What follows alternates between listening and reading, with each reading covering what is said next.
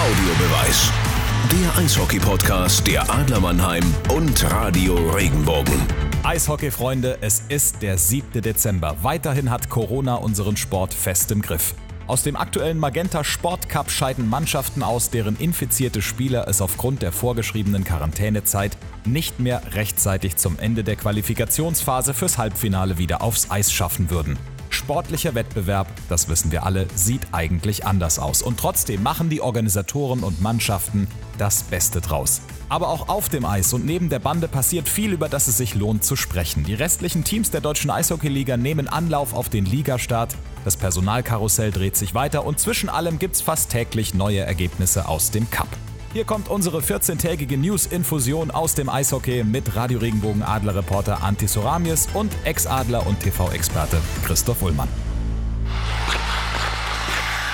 Also das äh, Warm-up beginnt und zum Warm-up kann man sich ruhig mal zuwinken ins andere Drittel. Christoph, grüß dich.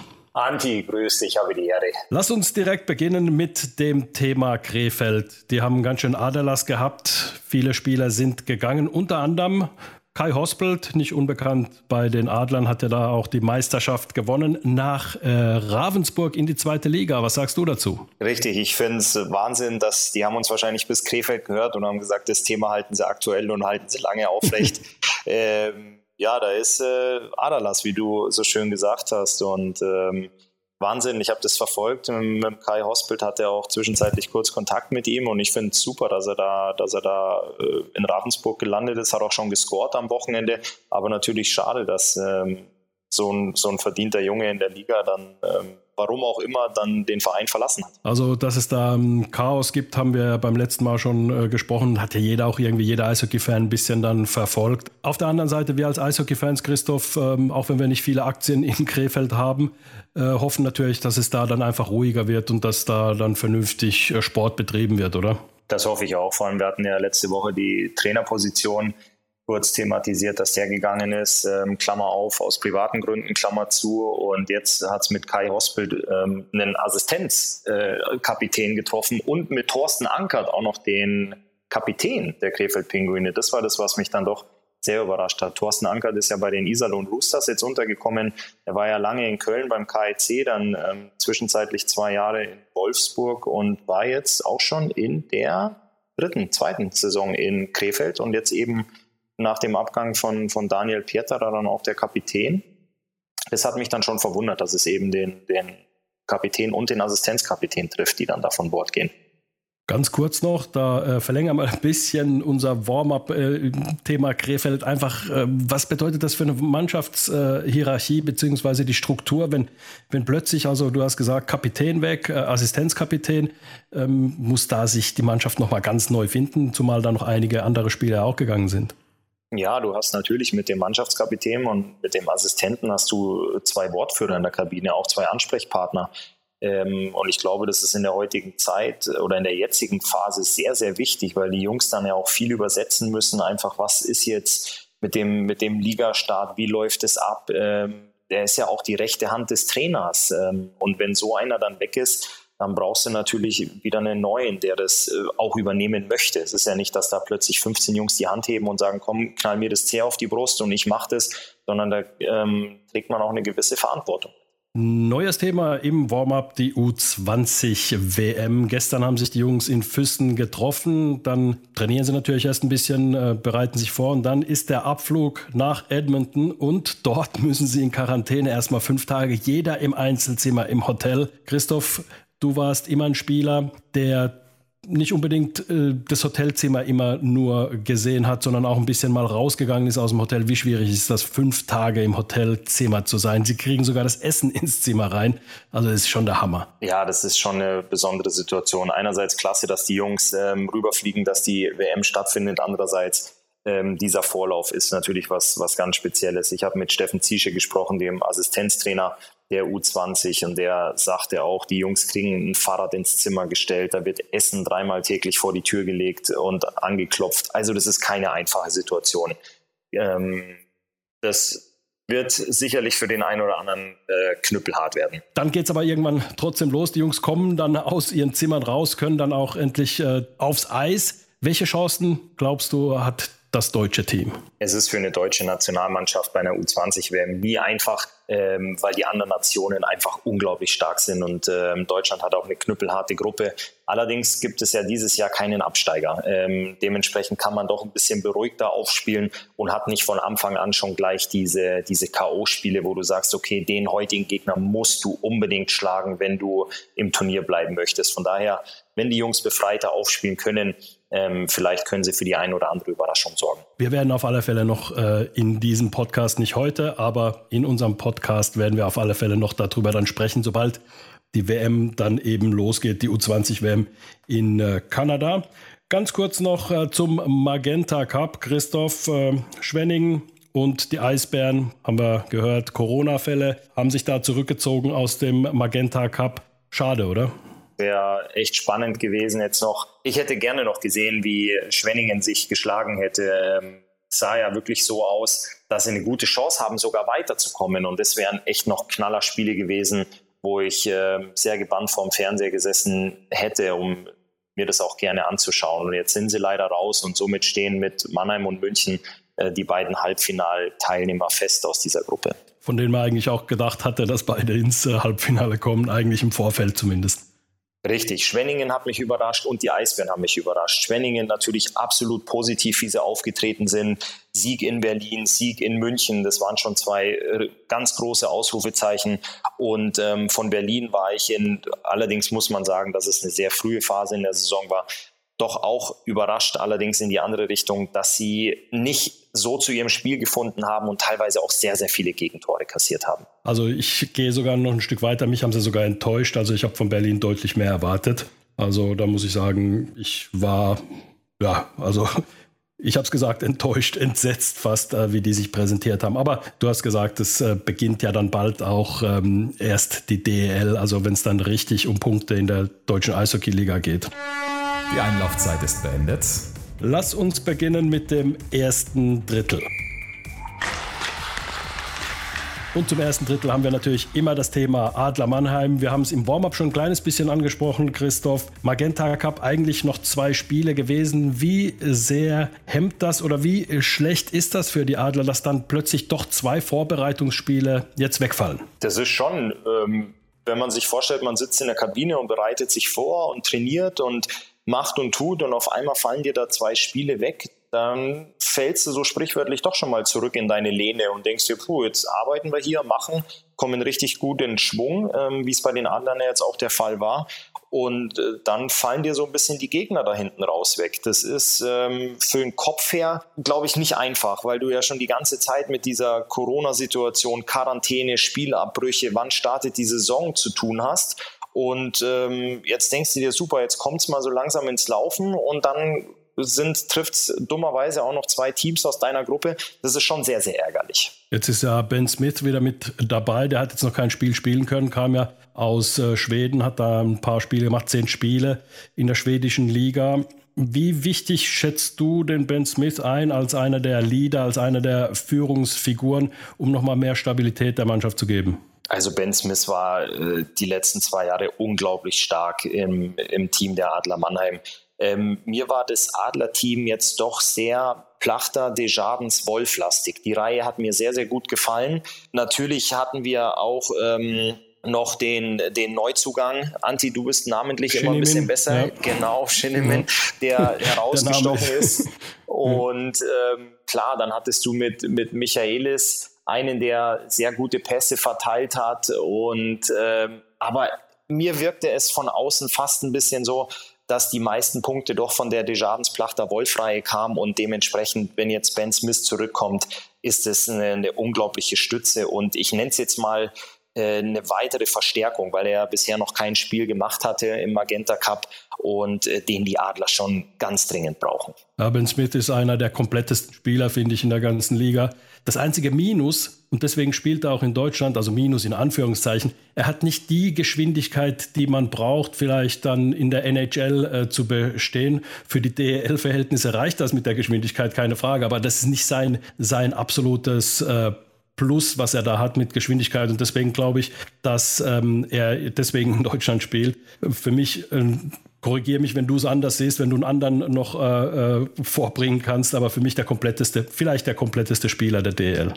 Ja, es war schon ein sehr unangenehmer Gegenspieler. Auch erstens gewinnt er wahnsinnig viele Bullies. Das heißt, die Adler sind, wenn er das Anspiel nimmt, meistens in Scheibenbesitz. Und er ist dann ein Spieler, der gesucht wird, der die Scheiben ganz clever verteilt, der das Spiel richtig gut lesen kann. Und Martin Buchwieser hat früher mal gesagt, wer viel läuft, äh, der steht falsch. Und wenn man das auf Ben Smith runterrechnet, dann ist es einfach einer, der immer richtig steht. Also der dann anspielbar ist, seine Zweikämpfe gewinnt und die Scheiben clever verteilt. Und wenn du die Scheibe laufen lässt, die Scheibe ist das Schnellste, was am Eis unterwegs ist, dann brauchst du selber nicht viel laufen. Und da ist Ben Smith schon, schon unglaublich stark und sehr, sehr clever. Und er nimmt äh, ganz, ganz wenige Strafen nur. Das ist auch was. Also er gewinnt zwei Kämpfe, er spielt auch nicht körperlos, aber macht das immer so gut, dass er da, der hat immer nur ein paar Strafminuten äh, pro Saison. Also ich finde das äh, un un unglaublich. Ja, das ist schon, das ist schon gut. Wie du es angesprochen hast, er spielt wirklich hart, er fährt viele Checks auch.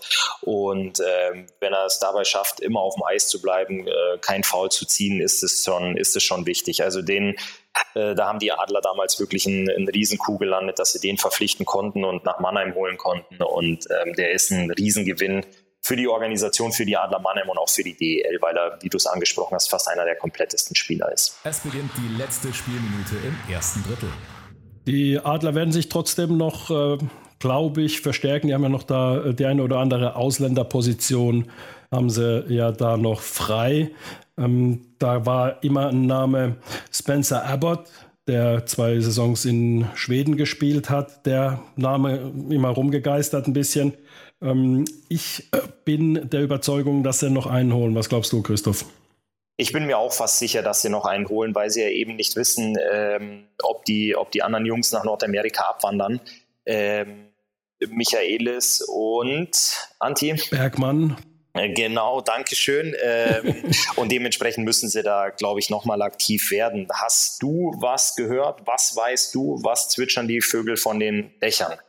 Also das ist eine Möglichkeit, äh, zum Beispiel ähm, TPS Turku hat einen Spieler, und zwar ihren Kapitän Lauri Korpikoski, der könnte kommen, also der ist zumindest nicht abgeneigt, ins Ausland zu wechseln, hat schon in der Schweiz gespielt, einige NHL-Saisons äh, hinter sich gebracht, in der AHL gespielt, ist ähm, nicht mehr der Jüngste, ist äh, 34 Jahre alt, 86 geboren, aber für eine oder zwei Saisons auf der Außenposition vor allem ähm, heimisch, sage ich jetzt mal, und ähm, der könnte den Adlern gut tun, zumal er eine nordamerikanische Prägung hat von seinem Spiel her, also ist sehr schnell, ähm, spielt auch jetzt nicht körperlos äh, und hat gute Hände. Der könnte vielleicht kommen. Also merken wir uns mal den Namen Lauri Korpikoski, ähm, der die letzten drei Jahre in Finnland äh, gespielt hat bei TPS Turku und da auch ähm, Kapitän war, also auch ein bisschen Leadership mit äh, reinbringt. Ich habe den Namen mitgeschrieben, Anti, und ich bin gespannt und lass mich gerne überraschen. So, dann gehen wir ins zweite Drittel, oder? Ja, das zweite Drittel beginnt und zwar die bayerischen Teams bereiten sich vor, die nicht beim Magenta Cup gespielt haben, also Straubing, Ingolstadt, Augsburg und Nürnberg. Und dann natürlich auch die NRW-Teams mit Köln und Iserlohn, die da noch nicht ähm, gespielt haben bisher. Ähm, wie siehst du die Vorbereitung oder anders gefragt, wie siehst du das eigentlich, dass, es, äh, dass die jetzt so ein eigenes Turnier spielen? Wahrscheinlich äh, hilft es denen sehr. Auf jeden Fall. Ähm, schön zu sehen, dass noch mehr Teams jetzt aktiv sind. Du hast es angesprochen, ähm, Ingolstadt und Straubing haben sich am Wochenende schon zweimal getroffen zum Hin- und Rückspiel. Köln hat gegen Iserlohn angefangen, ähm, aber schon clever von den bayerischen Teams, dass sie jetzt sagen, komm, wir spielen untereinander mit äh, Ingolstadt, Straubing, Augsburg und Nürnberg eine Runde. Ähm, kurze Fahrten, knackige Spiele und ähm, dass die Jungs eben auch ins, in, in Tritt kommen, weil die Saison geht in zehn Tagen los und da möchte natürlich jeder auch schon äh, ein bisschen im Spielrhythmus sein. Ja, nur trainieren ist ja wirklich scheiße. Das ist ja wirklich nichts. Also du musst dich ja auch messen. Und ganz interessant fand ich also Ingolstadt gegen Straubing, die beiden Spiele am Wochenende, Freitag und äh, Sonntag, waren schon dafür, dass die Jungs da das erste Mal gespielt haben, gar nicht so schlecht. Wie fandst du es? Doch, auf jeden Fall. Also ähm, einmal hat äh, Straubing hat beide Spiele gewonnen, ähm, einmal im Shootout und äh, gestern nochmal 3 zu 1 ähm, gegen Ingolstadt. Aber ja, klasse, dass, ähm, dass die sich jetzt da, dass die sich einspielen können, dass die einfach zurück auf dem Eis sind und dass äh, Augsburg steigt jetzt noch ein morgen, dass da endlich wieder, dass da wieder Bewegung in die Sache kommt. Die sind ja auch alle in der gleichen Gruppe und da hat man auch schon mal die Möglichkeit, ähm, eine Visitenkarte zu hinterlassen. Dann Köln gegen ähm, Iserlohn. Köln hat da 5 zu 4 gewonnen, also recht torreich das Ganze. Du hast ja auch eine Kölner Vergangenheit. Wie wichtig war das für das ganze Umfeld, als Köln gesagt hat, ja, wir können die Saison spielen? Gib uns da mal so ein ganz kleines bisschen so das Feeling, was in Köln da passiert? Ja, in Köln ist es ja seit ein paar Jahren, ähm, das kommt ja nicht so wirklich zur Ruhe. Das sind ja immer wieder ähm, turbulente Sachen mit, mit Trainerwechsel ähm, oder letztes Jahr, wo man fast in, in, oder einen Negativrekord aufgestellt hat, wie viele Spiele die hintereinander verloren haben. Also da brodelt es permanent und ähm, wenn man in der, im Trainingszentrum vorbeifährt, da hängen noch alte Bilder von, von vergangenen Spielern, die die letzte Meisterschaft gewonnen haben. Das ist über 18 Jahre her. Das sind alles mittlerweile, die Jungs gehen auf die 50 zu, die da äh, 2002 damals die Meisterschaft gewonnen haben. Man möchte aber immer noch dieser, dieser Große sein, dieser Riese, geschmückt mit diversen Meisterschaften. Und dann hat man einfach seit 18 Jahren hat man so ein bisschen die, die Seuche am Schläger, die Flaute da im, im Team und äh, in der ganzen Organisation. Und ähm, das, ich glaube, die, die Kirsche auf der Sahnetorte letztes Jahr war eben diese, diese ich glaube, 16 Stück oder wie viel waren es, Anti, ja, verlorenen acht, Spiele ja, genau, in Folge. Ja. Und ähm, da ist es jetzt einfach, ich weiß gar nicht, ob die unglücklich darüber waren, dass die Saison abgebrochen wurde, weil die Haie ja auch die Playoffs verpasst haben. Und jetzt können sie einfach sagen, mit Uwe Krupp, ähm, machen wir einen Neuanfang. Und die haben, glaube ich, mit als eines der letzten Teams das Go gegeben, dass sie dabei sind und starten dann gestern mit einem Sieg, mit einem Sieg in die Vorbereitung. Also ich freue mich für Köln. Ich freue mich wirklich, dass man das jetzt vielleicht endlich mal so ein bisschen abschütteln kann ähm, und einfach mal neu starten kann. Jetzt haben sie gestern gewonnen und ähm, ich drücke denen da ganz fest die Daumen, ähm, dass sie eine, diese Saison eine ordentliche Runde spielen können. Uwe Grupp ist ja da auch einer, der zumindest äh, so ein bisschen Feeling auch für die Mannschaft hat und damit Sicherheit das Ganze dann in die äh, richtigen Bahnen lenken kann. Und auch der Geschäftsführer Philipp Walter, finde ich, ist auch einer, der mit ruhiger Hand regiert, wie man in der Politik sagen würde. Also er bringt da mit Sicherheit auch Ruhe rein. Also ich hoffe, dass er da wirklich ähm, ja, Köln irgendwie in die Spur bekommt. Aber die Punkte können sie dann in der SAP gerne lassen, dann während der DL-Saison, sobald es dann äh, auch in diese ähm, Spiele geht, außerhalb äh, der Gruppe die Adler sind ja in der Südgruppe, die Kölner in der Nordgruppe. Es beginnt die letzte Spielminute im zweiten Drittel. Ganz kurzes Wort noch äh, zu Iserlohn. Die haben einen relativ dünnen Kader, haben natürlich auch einen relativ dünnen Geldbeutel, muss man sagen. Wie schätzt du die ein? Werden die eine Rolle spielen in ihrer Nordgruppe? Ich kann mir schon vorstellen, dass Iserlohn eine, eine Rolle spielen kann in der Gruppe. Es ist natürlich unglaublich wichtig, wie die Jungs harmonieren, wie sie zusammenfinden, ähm, wie sie einschlagen werden, weil jeder, der schon mal dort war, weiß, was am Seiler See für ein Hexenkessel ist. Ähm, das ist auch ein unglaublicher Heimvorteil für die Roosters. Ähm, wenn sie ihre Fans dieses Jahr nicht im Rücken haben, ja, bin ich mal gespannt, wie sie die Spiele gestalten werden. Aber ähm, ich habe sie auf meinem Zettel. Also ich ähm, rechne schon mit den Roosters dieses Jahr. Erfahrene Spieler und dann doch ein paar äh, sehr junge Spieler. Also sind wir mal gespannt, wie ähm, die Iserlohner das machen. Ähm, wir werden das aufgreifen, Christoph. Definitiv. Jetzt ins letzte Drittel und das beginnt mit einem Namen und zwar André Rankel. Der hat seine Schlittschuhe an den Nagel gehängt und ich finde ein großer Verlust für die deutsche Eishockeyliga verletzungsbedingt. Das ist natürlich umso bitterer.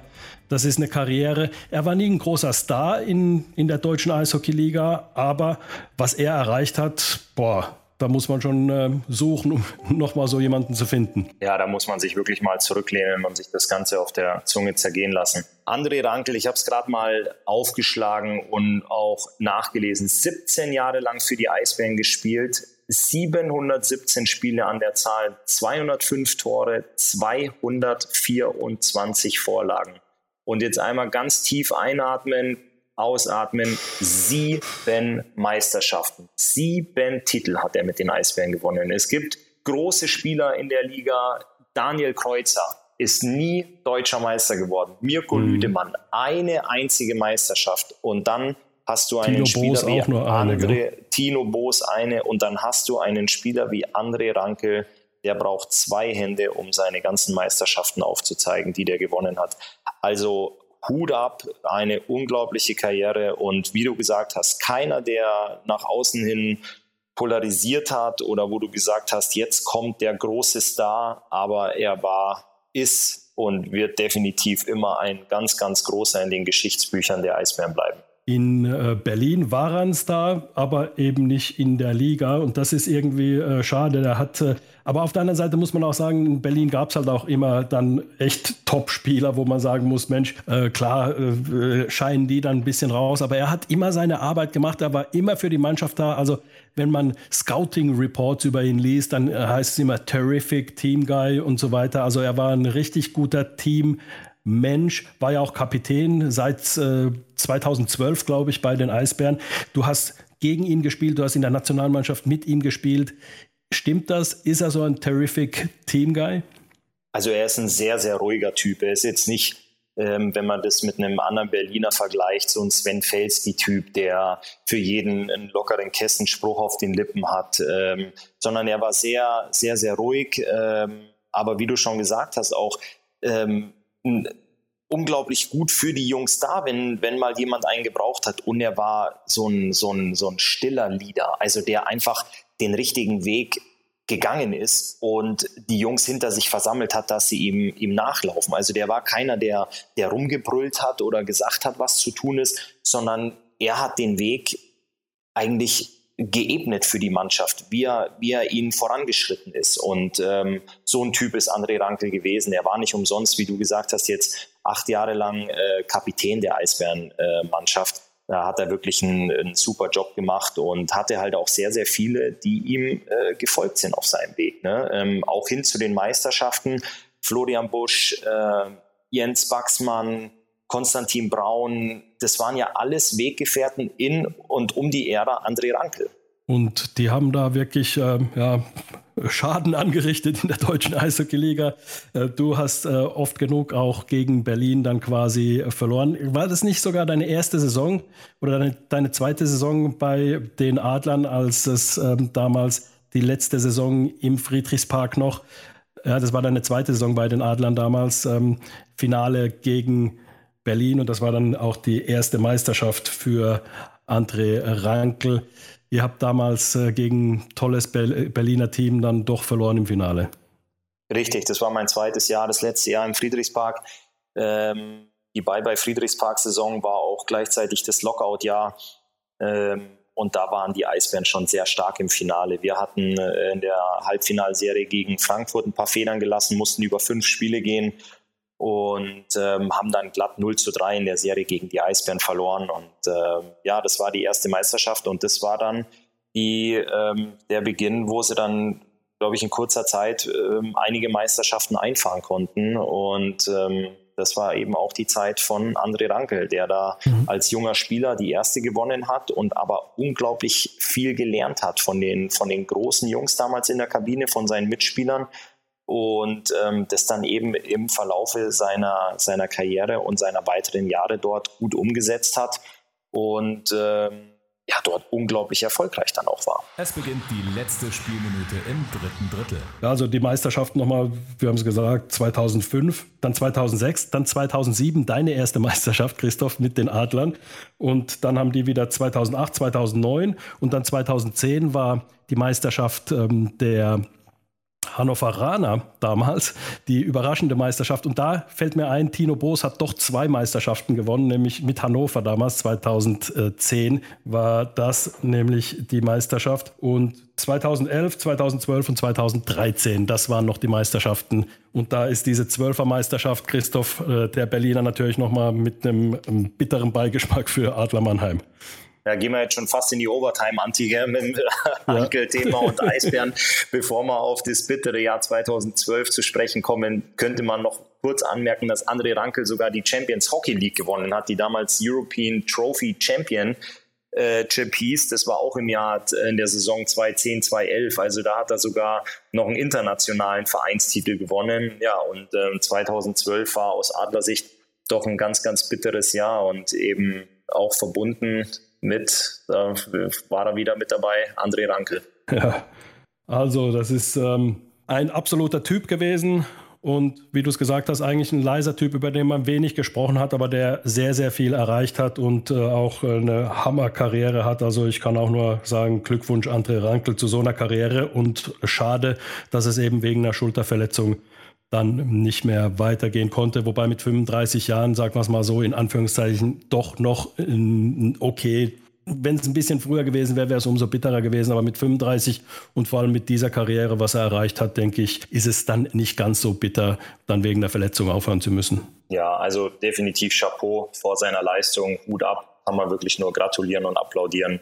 Es hat Spaß gemacht, gegen ihn zu spielen. Ähm, nach 60 Minuten hat man dann nicht immer lachen können. Gut, manchmal haben wir lachen können, manchmal hat er gelacht. Und ähm, aber auch ähm, toller Teampartner im, im Kreise der Nationalmannschaft. Also wirklich nochmal von meiner Seite Riesengratulation und Hut ab zu einer unglaublich tollen Karriere. Ende der regulären Spielzeit. Und er hat es auch verdient, dass wir hier in die Overtime gegangen sind mit ihm. Kommen so langsam zum Ende unseres Podcasts, unseres Spiels, was wir heute gespielt haben, in drei Dritteln, inklusive Warm-up und eben der Verlängerung. Du, ja, hast aber noch, genau. äh, du hast aber noch einen Schuss auf mein Tor. Ich habe noch einen Schuss, ich habe noch einen Empty Netter auf dein Tor, richtig. Und jetzt würde ich dich ganz gerne auch mal was, ähm, was zu deinem Sohnemann fragen. Du hast mich ja vor 14 Tagen gefragt, ähm, wie ich so als, als Profi-Familienvater den Werdegang meines, äh, der jetzt vor zwei Tagen elf geworden ist, äh, Sohnemanns verfolge. Glückwunsch Und an Lennox nochmal. Äh, vielen Dank. Und jetzt möchte ich dich in dem, in dem gleichen Rahmen mal fragen, seine eine zweigeteilte Frage. Wie traurig oder wie, ja, ich nenne es mal traurig, bist du, dass äh, dein Sohn nicht mehr für die Adler spielt? Ähm, weil du ihn ja quasi vor der Haustür hast und jedes Spiel live mitverfolgen konntest, auch in, in deiner Funktion als, äh, ich nenne es mal Field Reporter bei Radio Regenbogen, dass du den, dass du das den Leuten nach Hause ins Wohnzimmer transportierst, dass du ihn so nicht mehr sehen kannst und ähm, wie du seine zukünftige Entwicklung in Ingolstadt siehst, ähm, beziehungsweise ob du ihn dann verfolgst oder ob du dann sogar mit dem Verein sympathisierst. Oh, das ist eine sehr, sehr interessante Frage. Ich ähm, habe mir sogar schon Gedanken vorher, ohne dass ich äh, deine äh, Frage äh, gekannt habe. Aber natürlich äh, sind das genauso Sachen, die man so ein bisschen im Kopf auch bewegt. Also ganz ehrlich muss ich sagen, für mich war es, als er bei den Adlern gespielt hat, ein bisschen belastend, weil du weißt es, Christoph, wie man seinen Sohn verfolgt. Man schaut da ein bisschen ähm, genauer hin. Man schaut sich immer die Mannschaft an und da ist man dann, weißt du, wenn er so gecheckt worden ist und dann plötzlich so ein bisschen unrund läuft, dann denkt man, oh, hat er sich jetzt verletzt und so weiter, muss aber äh, den Leuten das Spiel ins Wohnzimmer transportieren übers Radio und kann sich diese Gedanken gar nicht machen. Also das ist äh, vielleicht deswegen gar nicht so schlecht. Außerdem finde ich, ähm, und da wirst du mir auch recht geben, ist es für einen Spieler immer gut, wenn er aus seinem Heimatclub auch mal wegkommt.